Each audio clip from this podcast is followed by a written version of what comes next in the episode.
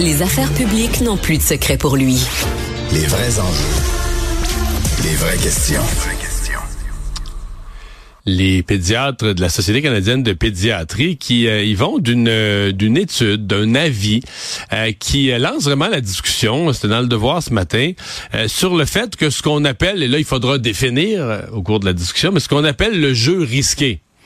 Euh, donc, euh, toutes les activités qui, qui, sont un peu plus à risque de, de, de blessures, puis qu'on laisse aller, ben globalement sont bénéfiques. Le jeu risqué euh, pour les enfants a finalement plus de bénéfices que les risques réels de blessures ou de dommages. La docteur Émilie Beaulieu, pédiatre à Québec, membre du comité de prévention des blessures de la Société canadienne de pédiatrie, est avec nous. Bonjour. Bonjour. D'abord, qu'est-ce qu'on appelle le jeu risqué? Donc, le jeu risqué, c'est une forme de jeu qui est libre, euh, qui amène l'enfant là à euh, trouver une excitation et qui peut impliquer une possibilité de blessure. Donc, souvent, on va définir euh, les jeux risqués comme des jeux en hauteur, grimper, sauter. Ça peut être des jeux à, grande vitesse, hein, comme courir très vite, faire du vélo à grande vitesse. On parle aussi des fois de jeux avec des outils ou des jeux là où l'enfant peut avoir l'impression là, tu sais, qu'il peut se perdre ou qu'il va disparaître de la de la vue des parents. Donc il y a différents vraiment euh, exemples de jeux risqués. Puis tout ça dépend un peu de l'âge là, euh, de l'enfant. Je comprends. Je comprends. Mais donc, vous dites, il y a du jeu risqué qui ne représente pas, je, pense que vous ne voulez pas soumettre les enfants à des, des réels dangers euh, ou, euh, par exemple, des risques de décès. Vous dites, il y a des jeux normaux où les parents, parce que donc, si vous avez fait cette étude-là, c'est que vous considérez qu'il y a une tendance des parents modernes à quoi trop couver les enfants ou avoir tellement peur d'une blessure qu'on on les surprotège? Ben en fait, ce qu'on réalise, c'est que les enfants, euh, on voit beaucoup de problèmes d'anxiété, euh, d'obésité, des enfants qui sont peu actifs, des enfants qui sont beaucoup devant les écrans.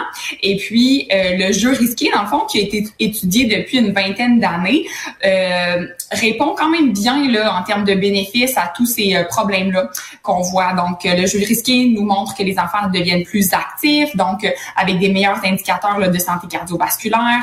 Euh, ils sont beaucoup moins euh, stressés, ils ont des meilleures relations là, euh, avec avec leur père, une meilleure estime d'eux-mêmes aussi. Donc, tout là des, des, des beaux bénéfices qui pourraient être profitables aux enfants.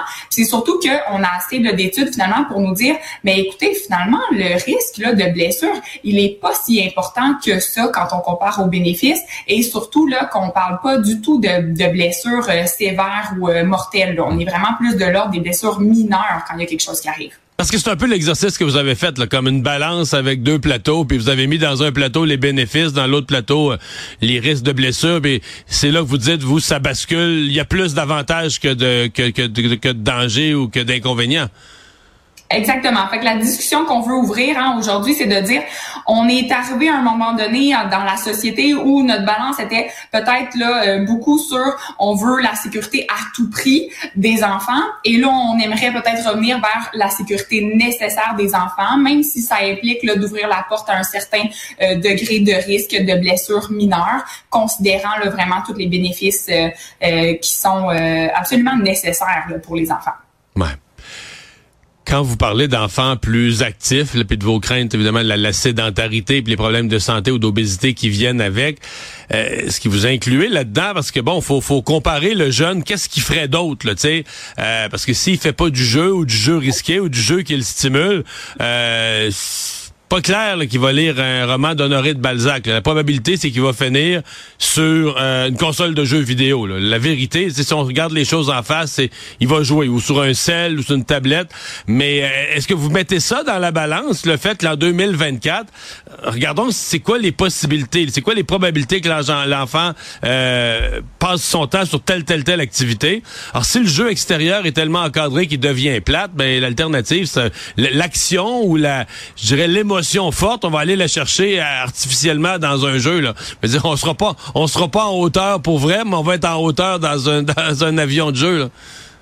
Absolument, e-, exactement. Donc, euh, il y a deux choses là-dedans, je pense, c'est qu'on a euh, parfois un faux sentiment de sécurité par rapport aux écrans. On a l'impression qu'on est capable de superviser notre enfant, notre enfant est présent dans la maison. C'est sûr que Ben est foiré, Ben est foiré dans le fond du divan, il tombera pas, il se cassera rien.